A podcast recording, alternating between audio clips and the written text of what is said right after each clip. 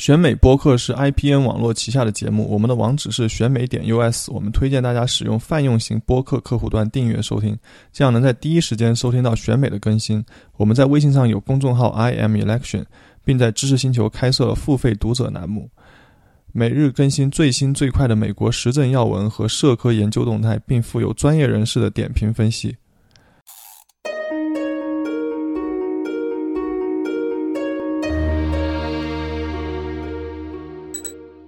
大家好，欢迎收听选美播客，我是主持人游天龙。今天我们要和大家讨论的是美国这两年来风起云涌的工人运动和在政治版图上重新引人注目的工人力量。今天请到的嘉宾是对于这个话题都非常有权威性，可以说不仅有理论知识，还有实践经验。第一位是毕业于印第安纳大学的法学博士柯振兴，他从事的是劳动法研究，现在在南开大学法学院任教。哎，大家好，我是柯振兴。第二位是加大伯克利的社会学博士张悦然。前两年他在哈佛读博期间，帮忙创立了他们的研究生工会。大家好，我是张悦然。第三位是毕业于宾州州立大学国际工人权益硕士项目的陈伟翔，如今他也继续活跃在美国工人运动的舞台上。大家好，我是祥子。我们先从贸易战这个大家都关心的问题说起。最近通过的美墨加协议中，关于劳工权益的条款非常多。感觉川普这个大资本家保护起工人权益来了。按照他的说法是把工人权益放在前面。不知道各位怎么看待这个新通过的贸易协议？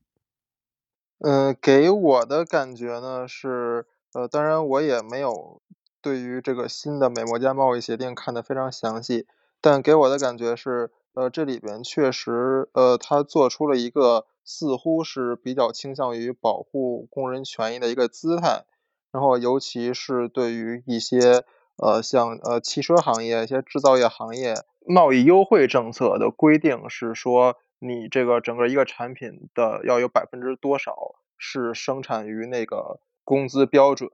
呃，要达到多少多少的呃美元的这种地区，所以呢，相当于是限制了一些呃制造业的低工资地区的这样一种趋势。但是怎么说呢？呃，贸易协定里边的劳工保护条款，就不管说政府官员在宣传的时候把它们放在多么重要的位置，但是这里边有一个非常一直很棘手的事情，就是贸易保，就是贸易协定里面的劳工保护条款在执行方面，这个难度是非常大的，就是因为它实际上没有一个很好的。呃，可以使它能顺利落地，并且能得到很很严格的执行的机制。然后，尤其是这里边设计的一些这个执行机制，它又非常复杂，它它有赖于这个怎么说，就是呃非常精密的跨国合作才行。而目前这方面的呃是就是能帮助这个劳工保护政策落地的整个这一系列呃组织设施是非常不完善的。所以给我的个人感觉，我其实并不看好说这个新的贸易协定能多么真的有效的呃促进劳工权益的保护，所以更多的像是一种 PR。对，在这个美加墨协议当中，呃，我是比较支持刚刚岳阳所讲的一个问题。那呃，从我角度，我觉得可以从两个角度去分析这个问题。第一个就是说，我们可以看出这样的协议里面到底是谁的利益。美国在推动这样的协议当中，其实我们可以看出，其实它也是为了保障美国本土的利益。那我们可以，尤其是我们从一个在汽车行业里面的一个保障措施可以看到，就是说，在这个美加墨协议当中，他们希望保证这汽车行业的工人，他们呃每个小时工资在十六块钱，至至少在十六块钱以上。其实我们可以看到，在至少从墨加墨西哥的角度来看的话，他们的最低，他们现在平均工资，至少汽车行业的最低工资平均工资的话是是七点多美金。也就是说，这个让使得汽车行业所有工人的工资达到一个十六美金这个标准，这个一个跨越是一个非常非常大的跨越。那这样是给墨西哥的企业给一个一个很艰难的选择，到底是说他们不去符合这样目标，还是说他们呃去符合这个目标，付出更多的成本？那很可能到时候我们要考虑的问题就是说，墨西哥企业可能更愿意去缴纳更多的这种关税的罚款，而不愿意去给工人涨工资。那从第二个角度就是说，至少从九四年这个北美自由协议的第一个版本，就九四年开始实行的这个。呃，美国的所有的工会，或者说北美这种所有工会，他们其实最 complain、最抱怨的一个东西，就是说整个执行。整个法律的执行，至少在劳工保障条款上面执行是非常大的一个问题。在过去的十多年的这样看当中，其实一直都没有解决这个问题，所以以至于在这个新的这个美墨加协议的二二点零版本，就美国几大工会的主席都发出一个公开信说，There more work to need to be done。也就是说，其实其实，在很多在法律执行上，这这个协议并没有超出以往的框架，超出前一个版本前一九九四年那个版本。尤其是我们可以看到，就是说整个法律里面，整个协议当中，他们在进行执，就是劳工保障的监督和监察方面的一个条呃条款，它是沿用了北美自由贸易协议的一个原来版本。也就是说，他们并没有在执行上、在监管上有超有超乎以前的东西。那这就留给我们很大的问题。可能到最后，就是说这个协议确实在某一定程度上能保障到美国更加本土的利益，但它其实并没有对。加拿大或者说墨西哥，它有一个更强的保强烈保障，那可能最后还是沦为一个困境，就是说条文仍然是很漂亮，但最后的法律执行仍然是一个非常重要的困境。我不我我不认为就是说这样的这情况能带来更好的结果，尤其是在整个劳工保障的监察就监管制度上面没有进行新的革新，但同时有一个。但重要的考虑就是说，在这三个国家之间的劳工力量还没有足够起来的时候，我也不太相信这样的这种 trade agreement 能够多大程度上去促进劳工权利的劳工权利上根本上意义上的解决，或者说提升。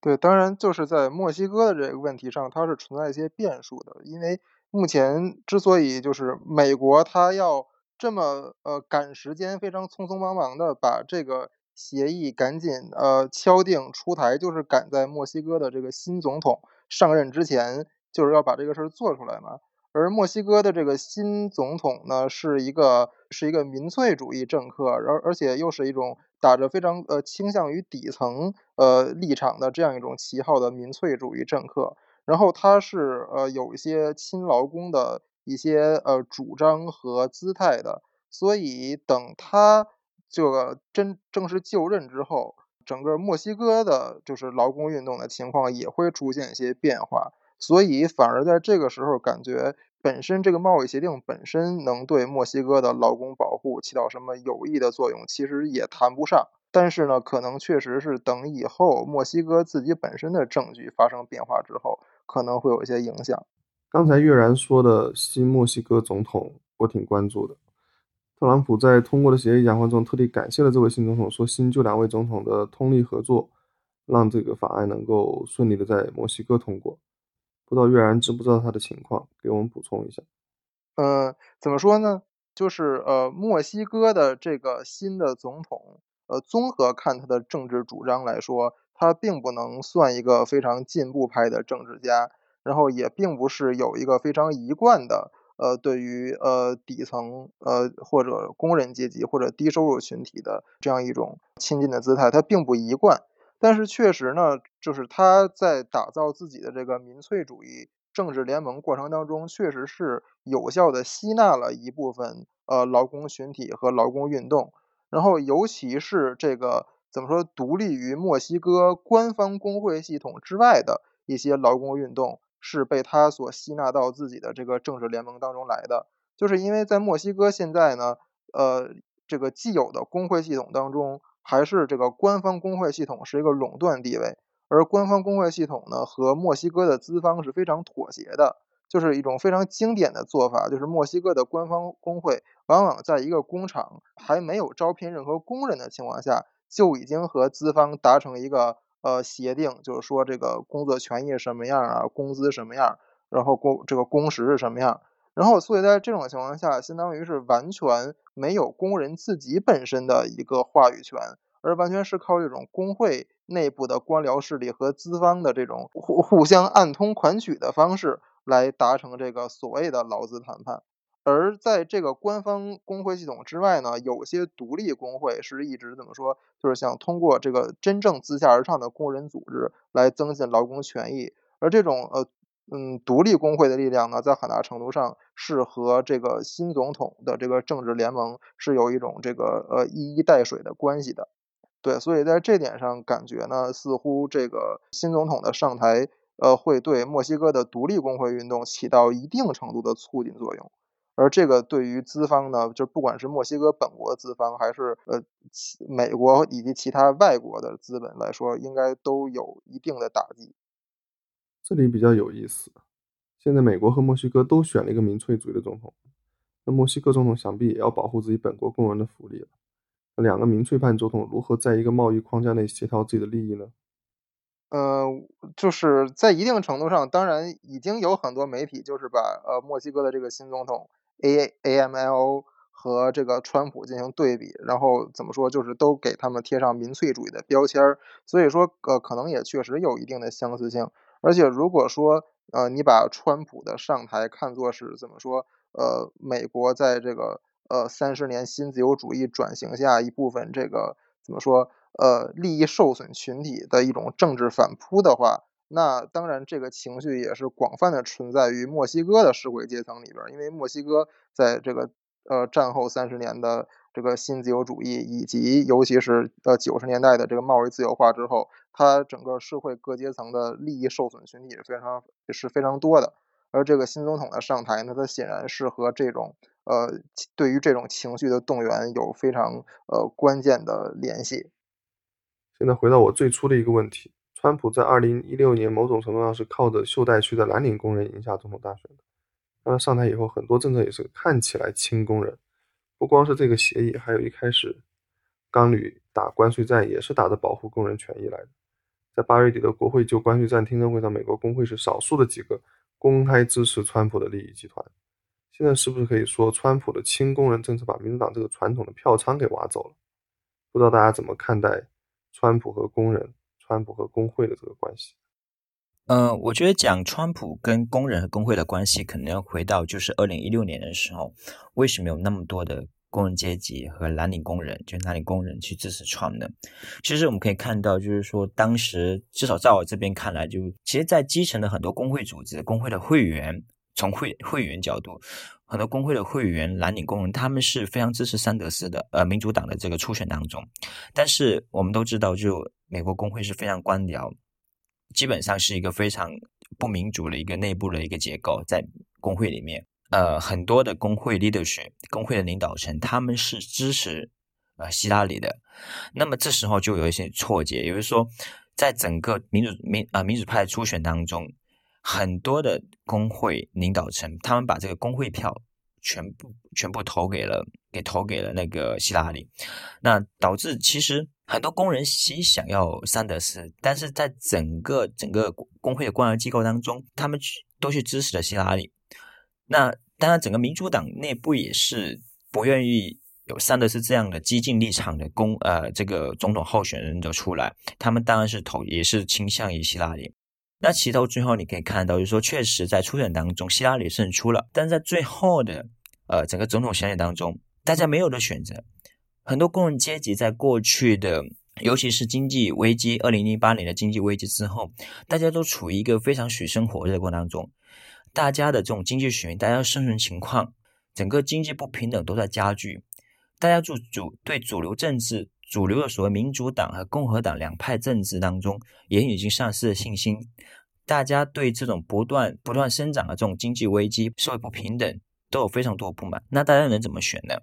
奥巴马其实他并没有回很很很深入去回应到这个问题。那希拉里其实同样也是这种主流政治中的代表人物，尤其是大家都知道他便要是一些大财大财啊大财团。但同样大家也会问，就说川普也是大财团之一。大大财团的代表，但是大家可以看到，他并他并不是一个主流政治的代表，他超他提供了另外一种选择，那怎么办呢？那我们没有的选择，那我们就选一种选一种不一样的。所以很多的工人阶级他投向了创，也不能说他没有道理，他们必须在一个呃已经不太实际、已经不太有作用的主流战主主流政治当中选择一个可能的一个另外一种可能性，那可能就那就是创。那你可以从这个角度看，可能工人他们底层工人他们看好创，那么回到现在，他创真的是能够给工人和工呃工人阶级带来一个基本利益的保障吗？呃，我觉得是不太现实的。或者说，我们从过去的这种在新自由主义崛起的这种过程当中，我们可以看到，就是说，其实资本主义一直它没办法解决它自己内在危机，这种这种 overproduction 这种过度生产，那它解决不了，那进而加剧了太多的这种社会不平等和呃经济结构的这种失衡。在现在这种经济不平等、全球经济呃全球的这种社会不平等加剧的情况下面，那其实整个。主流政治它并没有提供一个好的解决方案，其实也是其中的原因。为什么这种极右派的起来，这种新纳粹的起来？因为它提供一种不同的 solution 去解决、去回应这样的问题。更多的这种本土主义、保护主义这样起来，甚至尤其是欧洲在面对难民问题像这种排外主、排外主义这种起来，那川普其实也是这边的代表。所以这你可以看到。它并不光于说它是工人阶级还是其他阶级哈，它是一种提供去回应主流政治的失能的一种解决方案。但这种解决方案一定是有问题的，或者说它一定是跟这种新自由主义是有问题、是有冲突的。那我们当然我们可以看到，就是说未来到底 Trump 的政策和他的这种经济政策、这种资本的这种扩张的政策是否会有冲突？我相信是会有的，但到底会到时候会怎么选择？到底川普？是以以什么样的方式去放弃工人阶级？我觉得是是很有意思的，对。但是我觉得，其我们现在去讲，就是说，川普跟工人阶级在一起，呃，我觉得是一个非常不可能的。他只是一种要回应，呃，至少回应他的选民的一种声音。但是本质上，我们可以看到，他其实代表的利益并不是工人阶级利益，而是资本阶级的利益。那最后到底谁会？呃，到底他是怎么去背叛工人？我觉得是。拭目以待。当然，我们可以同时也可以看出，就在川普的很多政很多政策下面，我们也看不出他呃真正在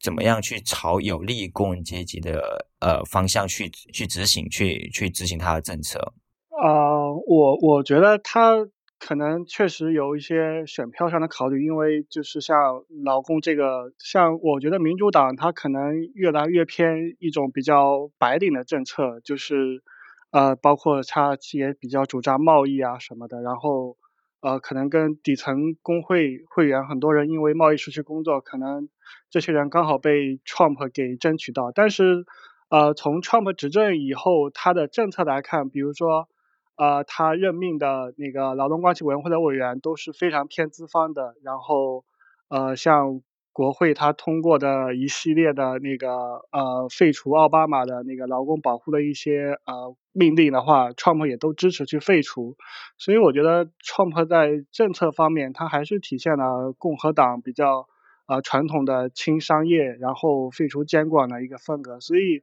呃这也是他身上比较矛盾的地方，或者这也是让工会比较纠结的地方，就是呃。你可以因为 Trump 带来一些工作去支持他，但是实际上，Trump 的很多政策，包括那个劳呃那个呃劳动关系委员会上台以后，废除了很多有利于工会建设的那个政策，又让工会觉得很受伤。所以我个人还是觉得这几年 Trump 的那个政策还是会比较伤害劳工多一些。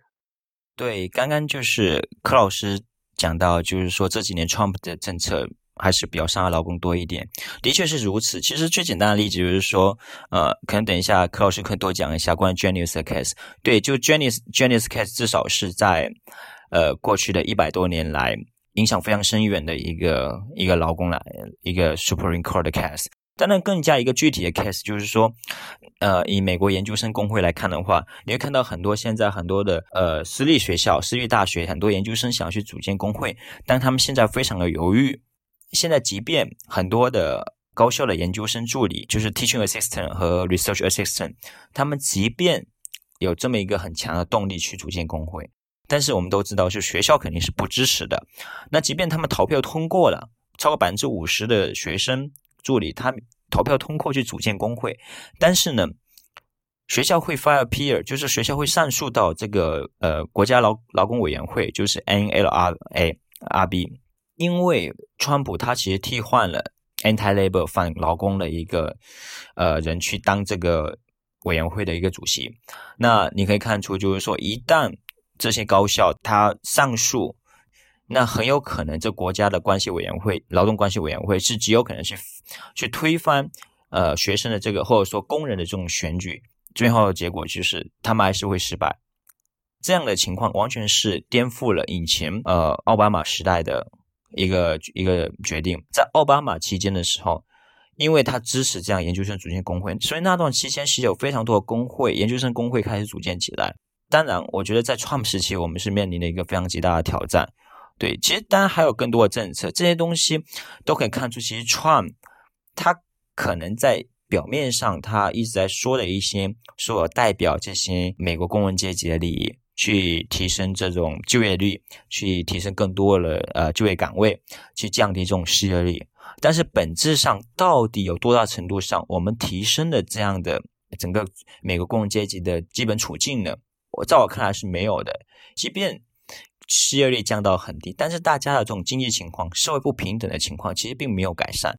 我们可能是，或者是在美国这种现状里面，可能是真的工作岗位增加了，失业率失业率降低的，但是增加的都是什么岗位？都是不好的工作。那这其实并没有根本上去回应到工人阶级存在的问题，工人阶级、工人状况、工人的工作情况。那如果这样的情况不被改善的话，其实我们。就需要重新去反思，到底 Trump 下面的政策，到底是从工人角度去出发，还是从自己的投票率来看？刚才讲的 Janice 的案子，柯老师能不能给我们听众解释一下？嗯，Janice 案子是这样的，就是美国的工会它的结构就是它是一个排他性的工会，就是一个工厂它只有一个工会，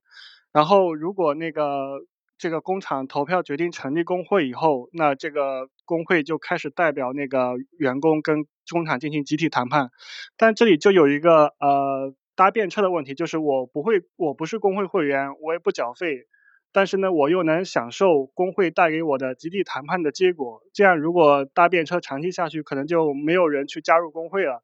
所以当时那个工会他就设置了一个条款，就是。让那个非工会会员，他也必须去缴纳工会啊。当然，这个问题在美国已经争了很多年了。就是像以前，就是我们四七年那个那个法律，它就规定，就是说地方那个州，它可以呃是否允许非工会会员缴纳会费，就是我们说的那个 Right to Work 工作权利法。然后呃这一个的话，呃共和党用来打压工会已经差不多了。现在基本上已经有二十三十几个州都都通过这个法律，然后。剩下来一些民主党的州，估计他也他也通气不下去，所以共和党他现在就瞄准了一个新的目标，就是公立部门的工会。公立部门的工会在美国还是非常强大，就是呃，当美国整体工会的工会的覆盖率大概已经降到百分之七点几的时候，公立部门的工会还有百分之十几以下，呃，教师工会都还是非常强大，所以共和党就希望动这一块。呃，其实他们在前两年在加州已经发起了这么一个诉讼，就是就是教师他就是起诉说，我那个不想交那个会费，然后这个工会代表我集体谈判，他其实伤害了我的一个言论自由权，因为他是公立部门的工会嘛，公立部门它就是有一个公共的属性，不管怎么样，它就是它就涉及到一个言论自由的问题，但是当时因为。呃，斯卡利亚大法官去世，然后这个案子就是因为最高院之前是四个自由派、四个保守派打成四比四平，然后现在补了一个新法官，就是也是保守派的，所以就是共和党这边又卷土重来。就是伊利诺伊州有个叫 Janice 的，他就起诉，然后要求他们所在的那个也是一个公立部门的工会，好像是呃医保领域的，也是一个公立部门工会，要求就是你那个收取我的会费是违反宪法，就是违反我们的言论自由，干涉了我的言论自由。然后这一次的话，呃，这个最高院还是严格按照党派站队吧，五个保守派就是五比四，就是赢了这个案子，所以以后的话。呃，对于公立部门的工会，如果那个呃非工会会员说我不想交这个工会的会费，那么啊工会就没有办法收取。当然，这对公立部门的工会来说应该也是元气大伤吧，因为呃少了很大的一块收入，可能对以后实力啊什么搞活动啊都会有很大的影响。对，呃，我想补充一点啊，就是说这个呃就是所谓的这种呃 right to work legislation。呃，对于民主党的伤害是体现的非常明显的，在二零一六年这次大选里边，呃，就是对，在二零一六年的这个大选里边，呃，有两有两个呃摇摆州是以非常呃微弱的呃劣势从民主党倒向了共和党，对吧？一个是 Michigan，然后在 Michigan 大概是一共是希拉里输了特朗普呃一万多票，然后在二零一二年的时候，Michigan 呃民主党赢了共和党是呃四十多万票，对吧？然后另外然后另外一个州呢是 Wisconsin，Wisconsin 在二零一六年民主党输给共和党是输了两万票。然后在二零一二年呢，Wisconsin 民主党赢了共和党二十多万票，那就是怎么从这这么这样一种这么就是民主党在二零一二年本来领先那么多，然后到二零一六年却就是很微弱的输掉了。我觉得这里边就是不得不提到一个关键因素，就是在二零一二年到二零一六年的这四年里边，Wisconsin 和 Michigan 都在州的这个层面上纷纷通过了 Right to Work legislation，就是所以在这个本周里边，就是所有的工会，不管是这个公立公立部门的工会，还是私立部门的工会，就是都已经变成了一种，就是说鼓励工会会员去搭便车，最后导致工会的力量下滑，组织动员能力下滑的这么样一种状态的。所以说，就这个东西，它已经在二零一六年体现为选票上的一种一个非常明显的结果了。对，所以就是说，那现在全国的所有的公公立部门的工会都因为 Janus 这个案子而造成了同样，对吧？就是一种所所所谓就是非常严严重的生死危机的这种局面。那它之后在一些政治，就是全国政治层面、选举政治层面的体现，可能也是呃会很明显的。呃，刚好这个暑假我在就这个 Janus Case 的那个。决定出来的时候，刚好在美国的最大的老服务业工会在那边实习。其实我蛮失望的，还蛮失望的。就是说，其实这个整个 Genius Case 其实对美国的工会的力量其实产生非常深远的影响。但呃，我觉得美国工会的一些回应的措施其实还蛮失望的。就是说，像 a f s m e 还有那个 SIU 这样的大工会，他们回应的方式就是尝试把。工人的工会费的比例从一点五百分之一点五升到百分之二，以此来回应就是这种呃 Genius Case 通过之后，很多工人退会，然后工会整体的这种经济情况下滑这种情况，然后通过增加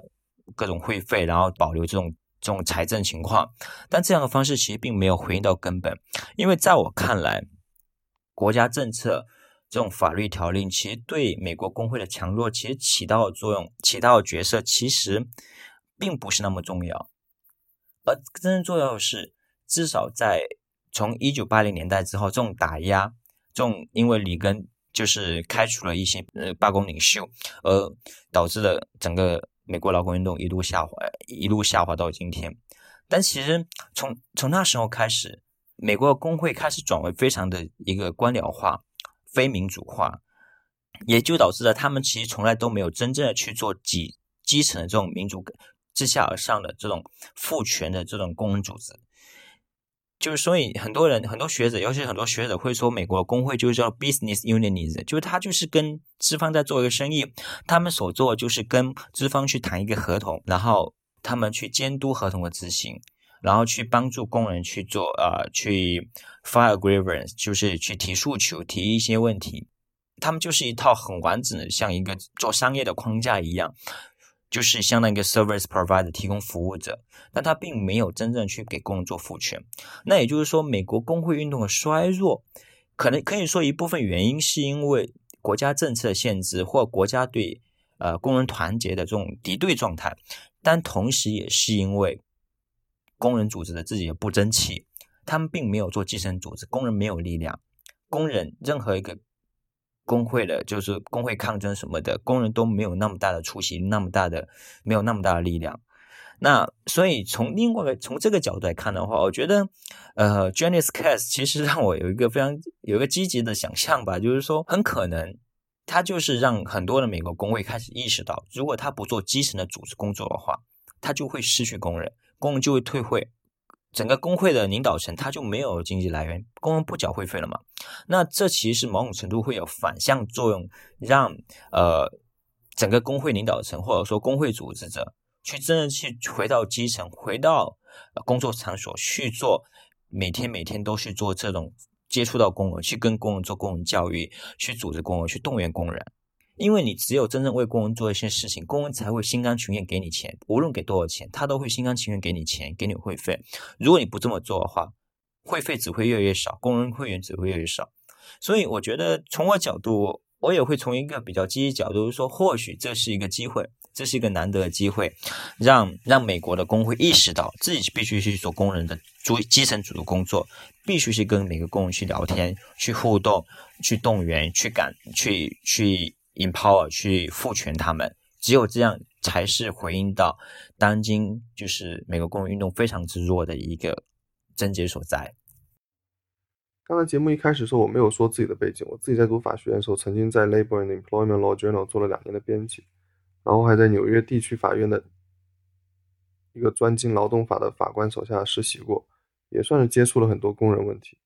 那时候我作为实习生，经常要接待那些独立起诉人，也就是不请律师自己写诉状的工人。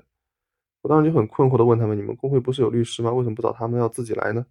他们就告诉我说：“工会律师根本不理他们呐，设了各种门槛，推掉他们的申诉啊。”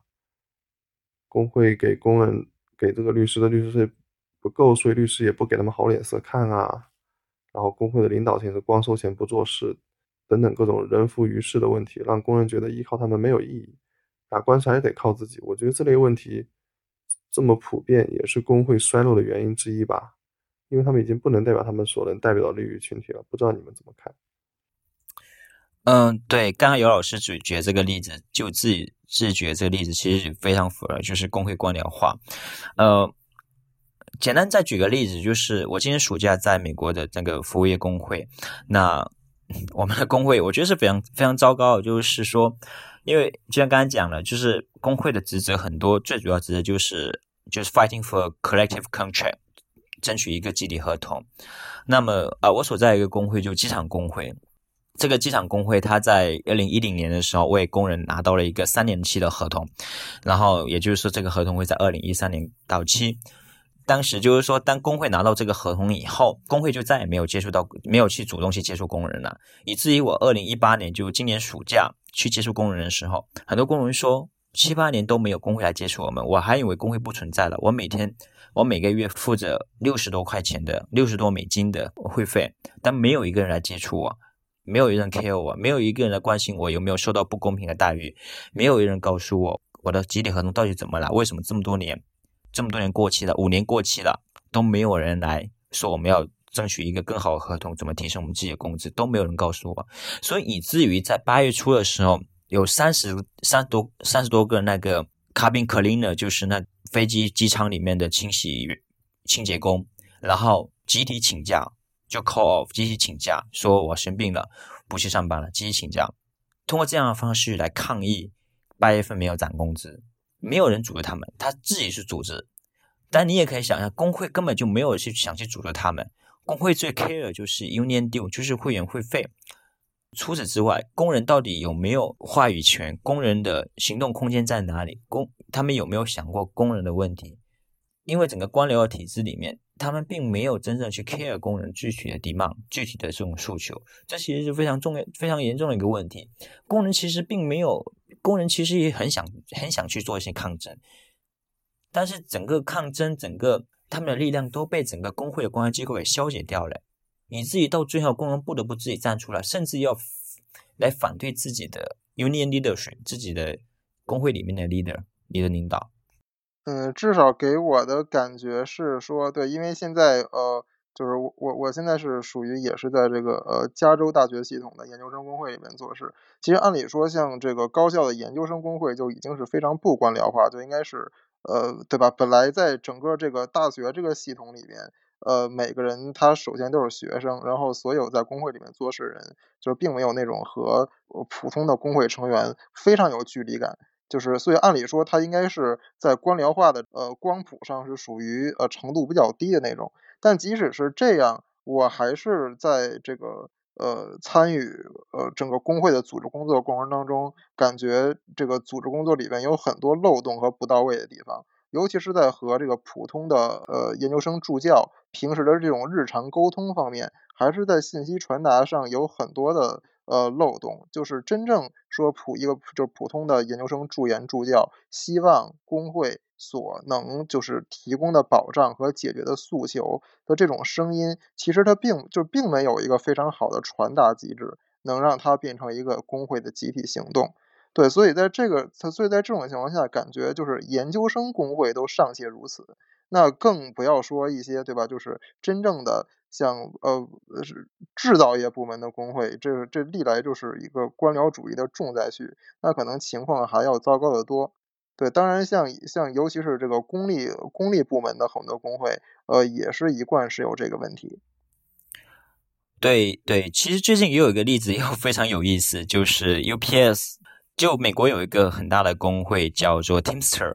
主要是覆盖一些呃汽车司机啊，各种各样的司机，做后勤里面的司机这样一些呃工人。那他们是一个非常大的一个工会，呃，同时力量上力量也非常之大。那么最近的话，也在进行一个合同的谈判，他们代表着二十五万的这个 UPS 的工人，UPS 有点像美中国顺丰，就是就是快递服务最大的公司，而且是非常。呃，有名的那这么一个美国几乎单最大的工会，就是二十五万人，拥有二十五万会员的大公司。那他们最近在进行一个集体合同谈判，合同当然是不不是很满意，因为合同里面很多非人很多不太好条款，比如说增加各种 part time 的一些工人，然后可以让一些工人，然后工人的工资比较高，一些工人工资比较低。那其那。在一个这么一个不合理的一个集体合同当中，这整个工会的领导层其实是一直是非常支持这一个合同的，但是很多工人其实不同意。那这时候，这时候很多工会就开始投入大量的资金去鼓励工人，二十万工人去投票，因为这个工。当有一个集体合同的这个草案之后，他们就要给所有的会员去投票，看投票通不通过。通过的话，他们就会呃通过整个合同条约，然后签订合同。所以呢，工会的领导层就发起一个 campaign，去动员所有的工人去投 yes，去 vote yes，导致让这个合同通过。那同时也有一些其他独立的团体，呃，然后去鼓励工人去 vote no，因为这个合同非常的不合理，非常的。甚至是加剧了这种啊，整个 UPS 公司对工人的剥削，对这种汽车司机、对这种快呃快递工人的这种剥削。那最后其实非常惊讶，就是说有百分之五十四的工人是投了 No，只有百分之四十六左右的工人是投了 Yes。也就是说，这个主要都是出来投票工人，他投了 No，按道理说这个 contract 就会被否定掉，要重新回到谈判桌上。工会的领导层必须重新回到谈判桌上，跟这个公司去谈判，谈着一个更加好的 contract，然后再去给工人重新投票。但是很屌诡的是，在绝大多数工人投 no 之后，工会领导层却却擅自的宣布说，这个空权已经通过了，因为没有超过三分之二的工人 vote no。那如果没有超过三分之二的工人 vote no 的话，或者说没有超过百分之五十的工人出来投票的话，工会合同就被否决掉，但是这个在历史上是没有从从来没有过这样的例子。基本上就是说，以以往的其他工会的一些合同谈判当中，只要有超过百分之五十加一个人支持这个合同的话，那他就会呃通过；如果没有的话，那他就会被否定。在 UPS 这个案子这个例子上面，其实工人用已经足够用足够他们自己的权利去表达他们自己意见。用自己这种非常这种 ranking fire，就这种底层这种草根的声音，这种啊非常底层的一线的声音去表达他们对这个合同的不满。但是整个工会的领导层，他们选出来领导层，却从来不遵从或不听从工人的意见、工人会员意见。回到最根本原则，他们就是想要去跟这个大企业、这个 UPS 这个大资方，然后去保持一个很好的联系。你可以看到，就是说。在美国，往往都会出现这种情况，就是说，整个工会它有时候并不是代表着真正代表的工人利益，在他们越来越去想要去跟资本、跟资方去保持一个比较和谐、比较和好的联关系的时候，他们某种程度就放弃了工人利益，某种程度也走向了非常呃像商业或非另外一种官僚化。那在这样官僚化机构下，有还有多大程度能保障到工人利益？这是我们要打一个问号的。呃，祥子说到了 UPS 这个案例，其实我就我我可以补充一点，就是其实呢，呃，就是在美国的这种长期的二战之后工会的这种官僚化、保守化的趋势之下，呃，其实就是在工会内部也是有过很多就是呃改良工会、推动工会更加民主化、更加自下而上的这种努力和尝试的。比如就是在呃 UPS 的这个工会，这个 Teamsters 这个工会里边，就有一股非常重要的力量，应该算是一个 caucus，虽然我不知道 caucus 中文应该翻译成什么，应该翻译成派系还是什么东，呃不好翻译，就是有一个 caucus 叫叫 Teams 叫 Teamsters for a Democratic Union，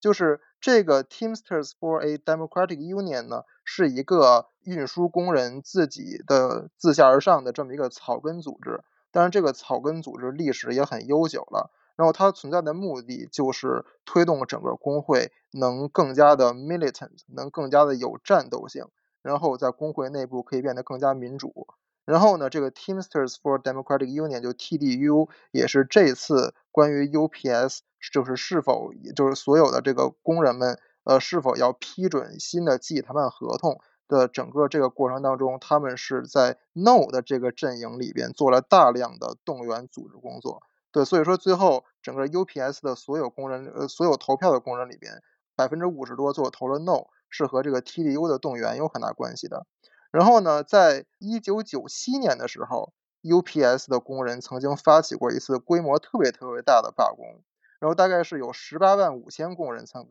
曾曾经参与，说逼迫 UPS 等于瘫痪了十六天。这个应该是在呃一九九零年代美国历史上规模最大、影响力最大的一次罢工。而那次罢工呢，在很大程度上就是因为当时 Teamsters for a Democratic Union 在工会内部的选举当中，相当于获胜了。就当时 UPS 这个工会的主席是 TDU 的人。所以在那次集体谈判当中，所采取的整个方式就更接近于一种强调自下而上的，通过有斗争性的策略来给工会施加强硬的压力的这种方式。所以最后呢，就相当于让整个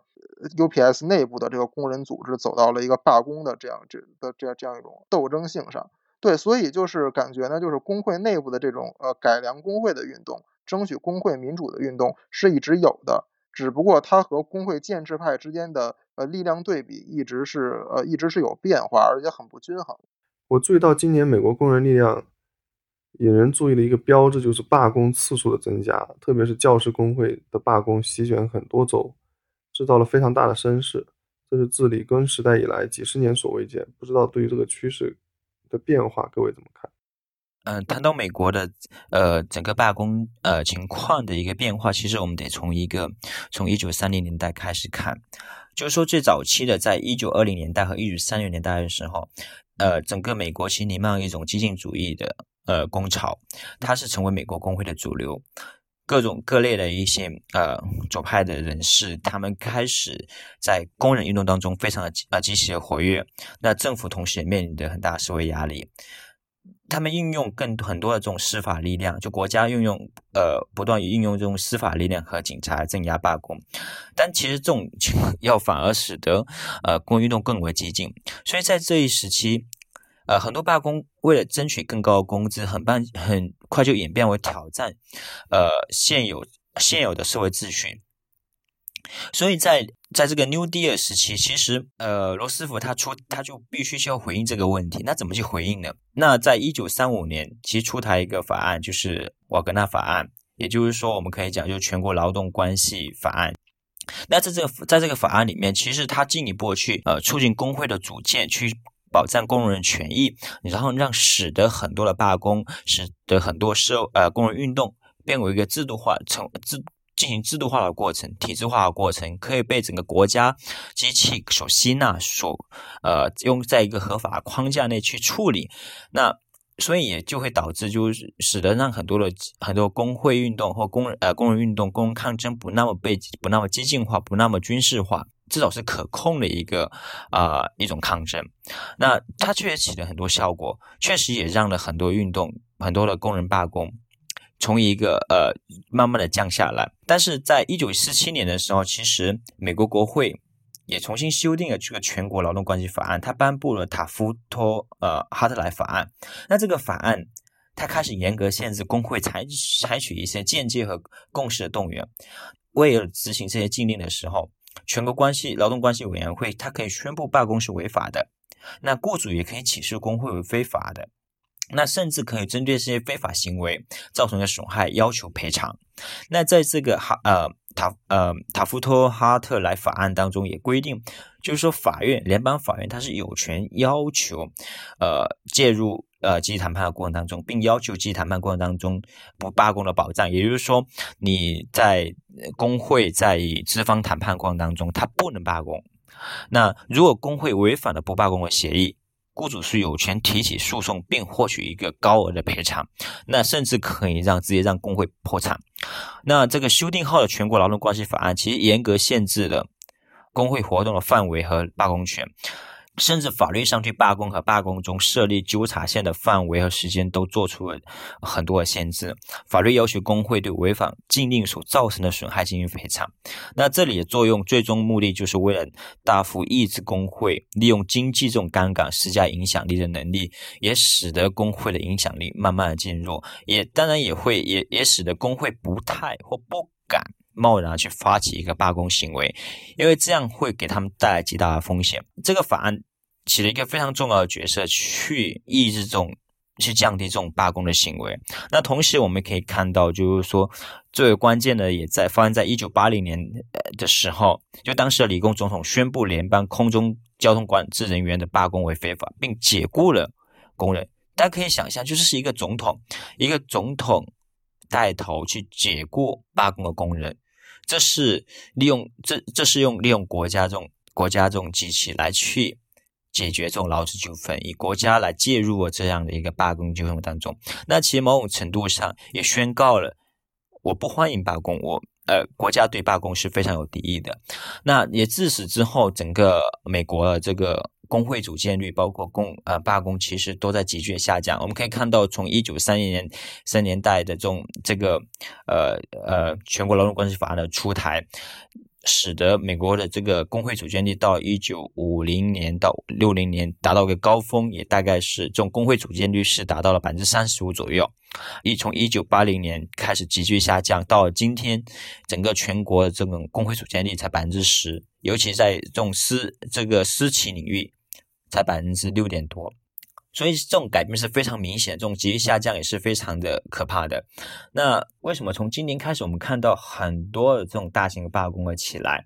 我我我觉得，我从我角度，我一种解释是说，其实这样的罢工其实有点像，就是说中国这种经济转型当中，或者经济危机下面，呃，这种社会不平等在加剧的情况下面，这种结构性的危机，资本主义结构性的危机下面，工人阶级必须回应的方式。所以，他现有的工作工作情况、工作待遇，他已经无法回应到工人的生存问题。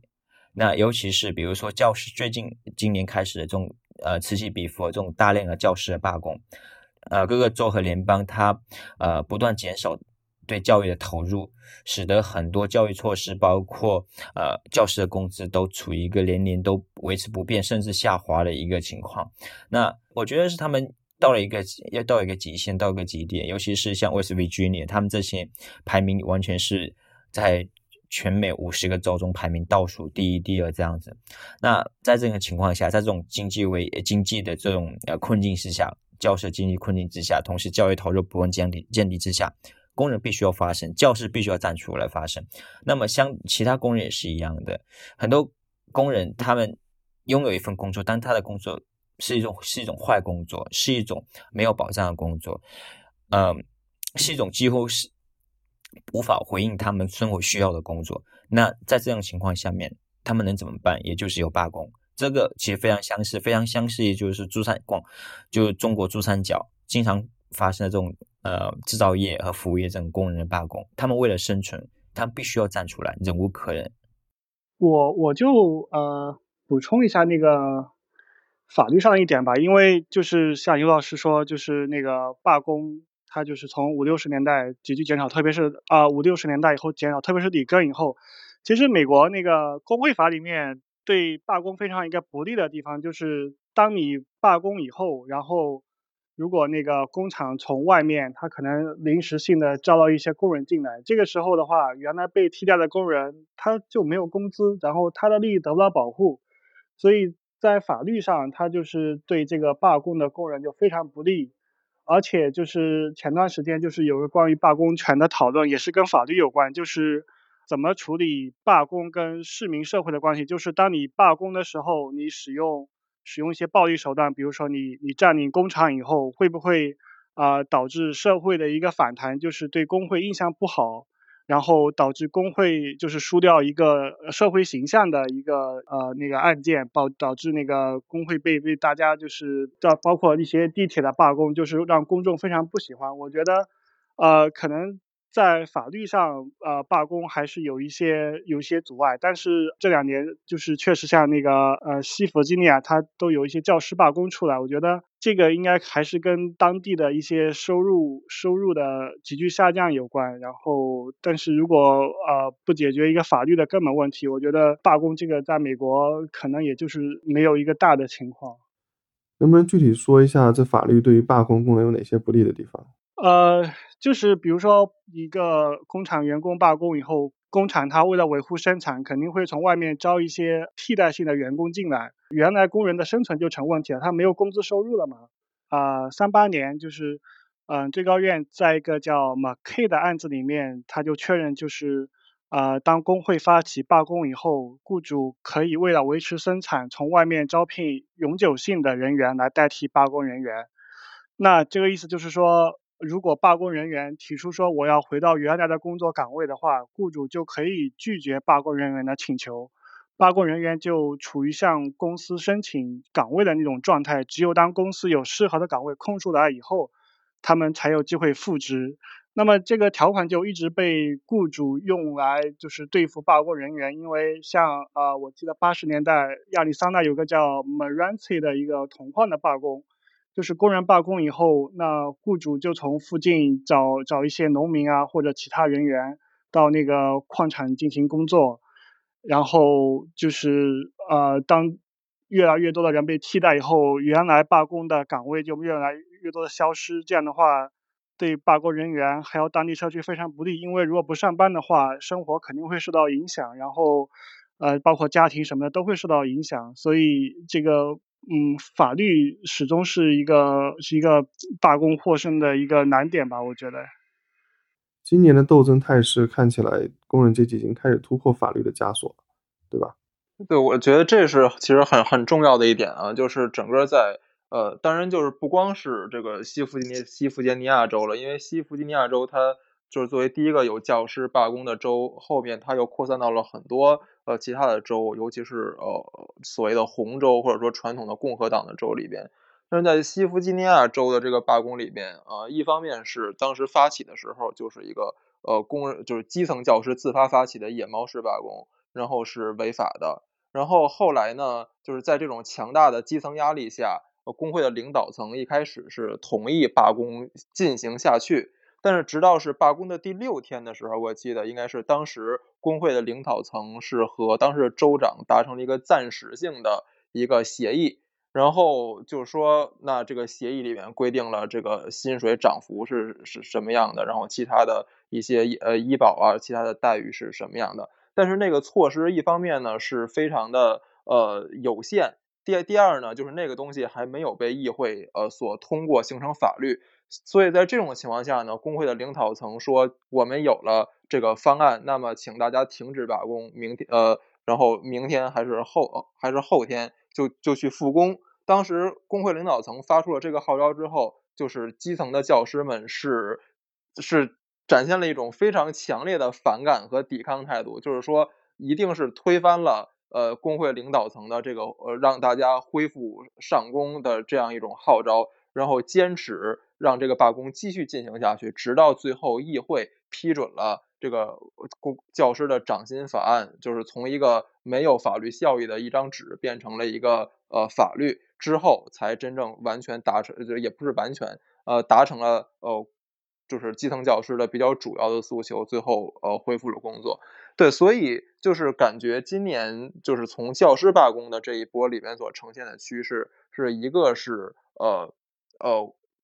工人们敢于违抗法律，突破法律的限制，尤其是像呃西弗尼西弗吉尼亚州这种州的这个公立公共部门的这种教师工会，它不仅是没有呃法律上不仅是没有罢工权，而且它连集体谈判权都没有，就是说它的唯一的作用就是只能是通过这个所谓的 lobby 的方式去影响呃州的议会的政策。它都不能和这个公公立学校系统这个雇主之间进行劳资的集体谈判，但是在这种情况下呢，就是工人就是还是非常毅毅然决然的冲破了法律制度的限制，我觉得这是呃非常这是非常重要的一点。然后就是对于这个工会领导层的一种种勇于突破工会领导层的保守倾向。对，所以我觉得可能以后就是所谓，如果看到呃美国劳工运动以后有什么可能复兴的迹象的话，那可能到最后归根到底还是会在这两点上，就是第一个怎么突怎么突破目前的法律的限制，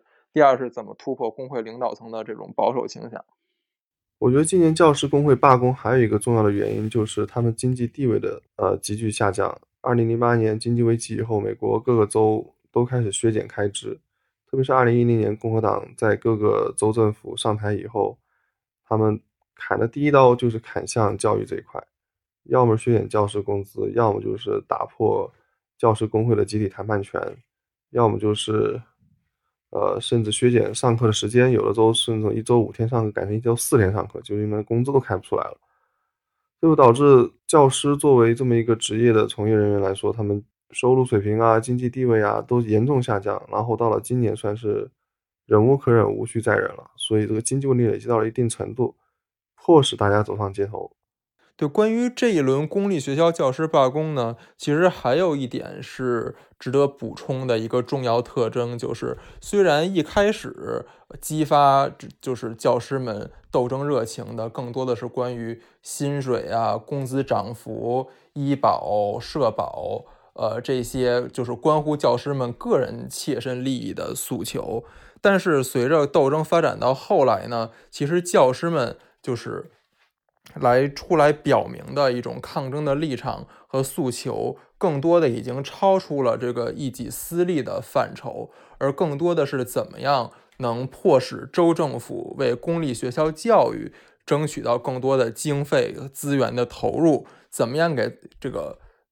自己的这些学校里的孩子们争取到更好的教育环境，所以更多的呢是从一个为自己谋私利，走向了为社会谋公益的这样一种呃更大的呃抗争的愿景吧。呃，有一个具体的例子，就是今年九月份的时候，呃，洛杉矶呃公立学校校区的教师，然后也就是发起了一次投票，就是决定说，如果一旦集体谈判进行不下去的话，我们是不是要也要发起罢工？然后最后呢，投票结果是有百分之九十多的教师都赞成罢工。所以可能再过一两个月，呃，到年底，如果一旦洛杉矶的呃校区的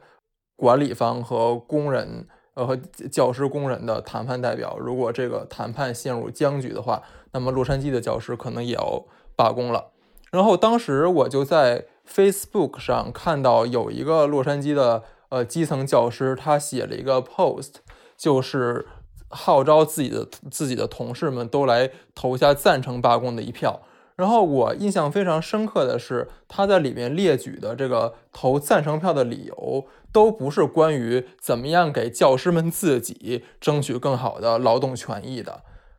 而是关于怎么样为整个公立教育系统。争取到更多的资源，比如说他列举的例子，就是在他任教的学校里边，那是一个几千个学生的学校，但是都没有一个呃专门的负责图书馆的人员，然后甚至都没有专门的一个全职的护士，所以就是如果学生有点什么身体不适啊，这个几千人的学校里面都没有一个能负责的人，对，所以在这种情况下，就是他们。更渴望的是怎么样通过自己的这样一种集体抗争的力量，来为整个公立教育系统争取更多的资源，为为孩子们争取更多的保障。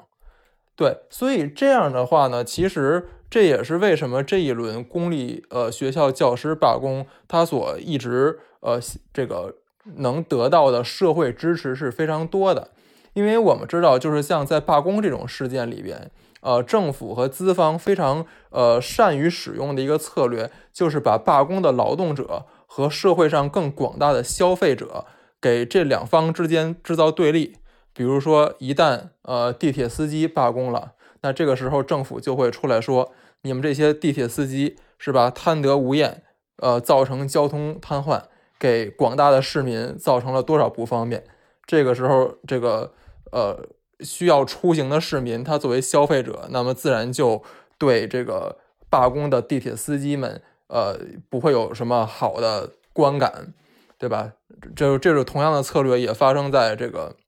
法国的这个法铁罢工当中。但是呢，就是在公立教师罢工的这一轮里边，按理说政府他也呃很。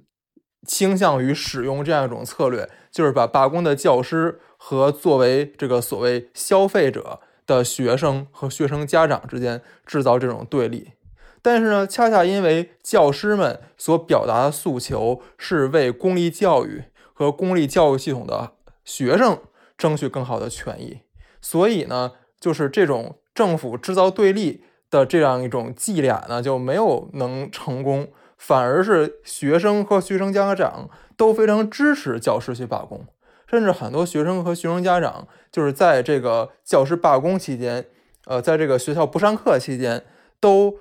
自都自己赶到教师的罢工现场们一起参加游行啊、示威啊这些活动，所以就最后呈现的观感是，整个教师加学生加学生家长在一起变成了这样一种捍卫公立教育的联盟。所以它实际上就是一种已经介于罢工和共和更广大的社会运动之间的这样一种呃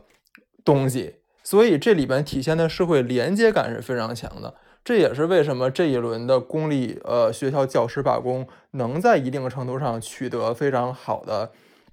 效果的一个重要原因吧。选美播客是 IPN 网络旗下的节目，我们的网址是选美点 US。我们推荐大家使用泛用型播客客户端订阅收听，这样能在第一时间收听到选美的更新。我们在微信上有公众号 IM Election，并在知识星球开设了付费读者栏目，每日更新最新最快的美国时政要闻和社科研究动态，并附有专业人士的点评分析。欢迎大家同时收听 IPN 网络旗下的其他精彩节目：一天世界、灭茶苦茶。无次元、陛下观、太医来了、硬影像、流行通信、时尚怪物，谢谢。